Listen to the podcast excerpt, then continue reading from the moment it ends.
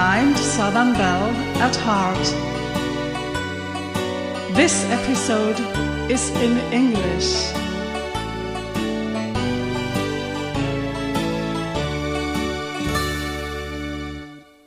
Hello, this is Blind Southern Belle at heart, and now I want to talk about European washing machines.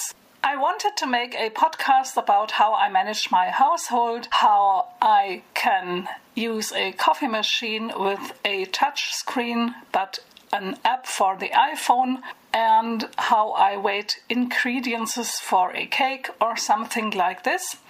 But I realized that the washing machine is a special thing because in America and Europe the washing machines are different. In America, I heard that the water is coming out of the pipe like it is about 104 degrees Fahrenheit, and in Europe, the water is coming out cold. And the water is heated up inside the washing machine and it's heating up slowly. In Europe, the washing machine is placed where the water is in the kitchen or in the bathroom. In Europe, we have no agitator for the washing machine, and the programs last longer than in the US. The laundry is placed into a tram. We in Europe have mostly front loaders, top loaders exist as well, and the tram has tiny, tiny, tiny holes in the walls, and the water is coming through these little holes. And the laundry is turning in the drum, and there is no agitator needed to beat the clothing. It's softer to the clothings. In the US, I heard talking about programs they last approximately about 35 minutes. In Europe, that would be a short program from 20 to 30 minutes for nearly not used clothing. For example, if I buy new clothing in a shop and then I put it into the washer to take away bad smells and things like this. I want to talk about the programs my washing machine has. It has a program, it's called Eco 4060. That means ecological, not economical, and it's for cotton. And 40 means 40 degrees Celsius, that's 104 degrees Fahrenheit, and 60 degrees Celsius, it's 140 degrees Fahrenheit. And it lasts about three hours. And if you add pre wash and soak, it lasts even longer. It could last about approximately four hours then. It is using water and time, and so you don't have to use detergent with bleach in it. Then the next program I have it's for cottons and it's not ecological, it has a higher temperature. It can not only use 104 or 140 degrees Fahrenheit, you can use it from cold as it comes out of the tube to 68, 86, 104, 140, and approximately 200 degrees Fahrenheit. In my washing machine, it's 200 degrees Fahrenheit. Other washing machines have 194 degrees Fahrenheit. But I only use it if someone is very ill and I have underwear or linens or something like this to wash. And I have another program. It's called Minimum Iron. Oh, yes, and these two programs have spinning revolutions per minute in my washing machine until 1400.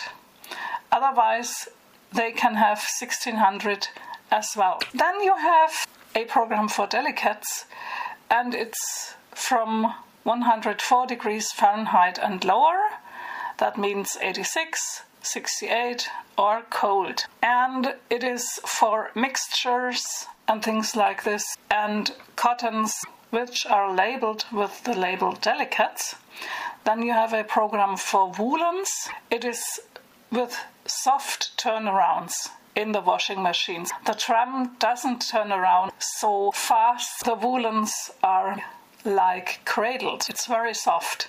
And the revolutions are slow as well. I can reduce the revolutions in my washing machine to 600 per minute. Then I have a program for shirts and blouses. Then I have an express program that lasts 30 minutes. I never used it. Then I have a program for dark garments and jeans.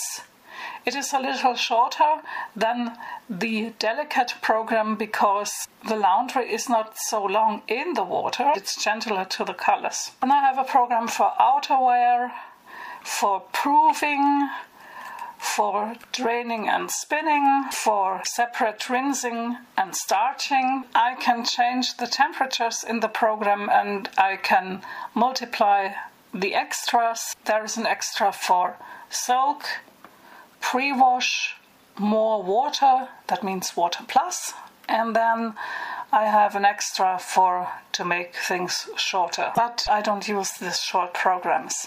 I want to be sure that my laundry is clean. Then we have the thing with the dryer. Our dryers in Europe are not so hot as those in the US, and you have a lot of extras as well, like iron, that the laundry is treated soft. The dryer, in my case, can last about one to three hours.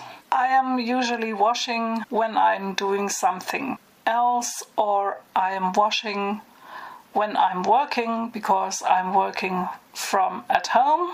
This is the difference between the washing machine in Europe and the US.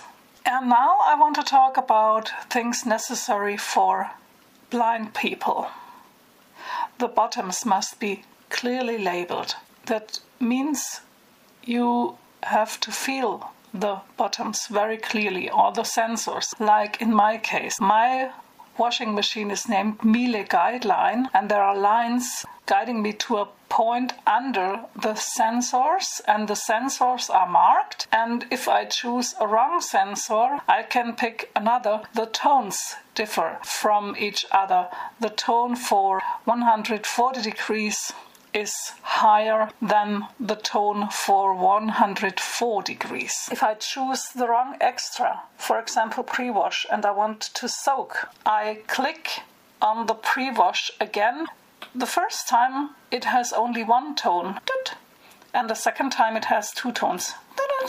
And the program selector must have a pointer that you know very clearly in which direction it points. In my case, there are dots around the pointer, so I clearly know on which program it's pointing. We cannot handle touch screens, we cannot handle menus, and for people with low vision, it's important to have a very good readable display with letters big enough and with high contrasts. The program selector must arrest clearly in its position. Well, that's only theory. Now let's go into the bathroom and start the laundry. Let's turn the washer on.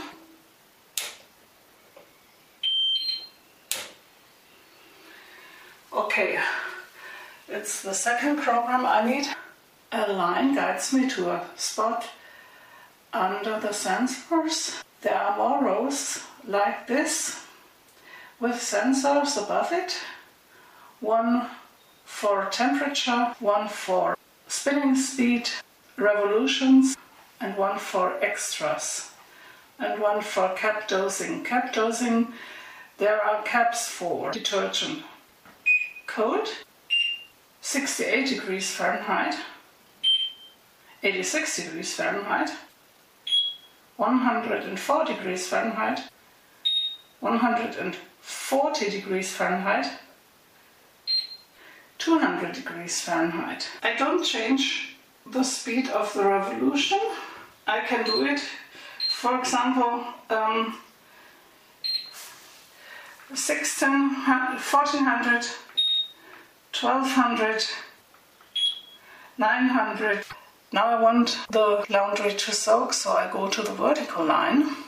And above this, there's a row with sensors as well. Now I put on pre-wash by accident. I press it one more time when I don't want to have it. Now it sounds like this. Now I start it again because I don't want to make a mess.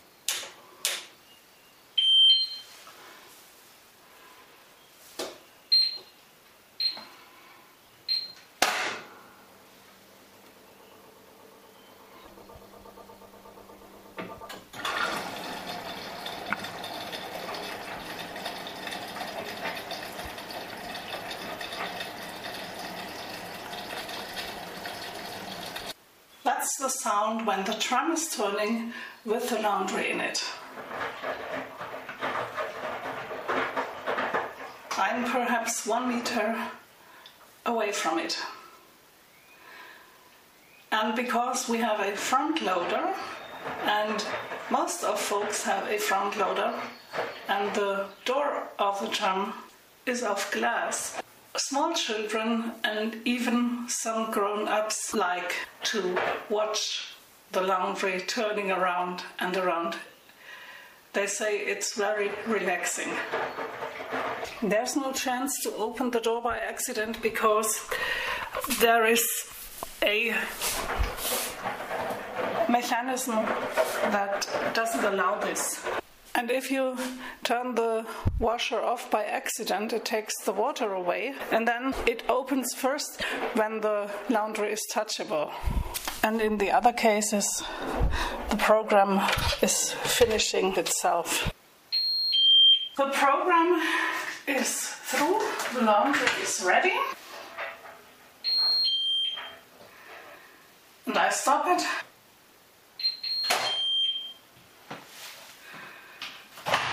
Now it's time for the dryer.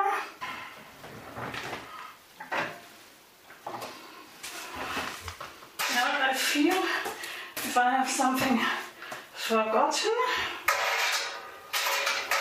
No. Now I program the dryer.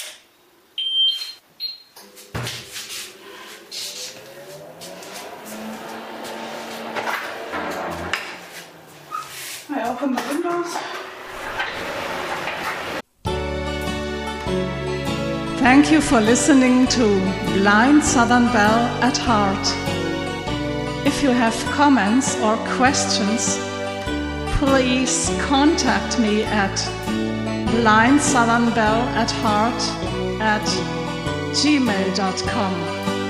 Blind Southern Belle at Heart is written in one word at gmail.com.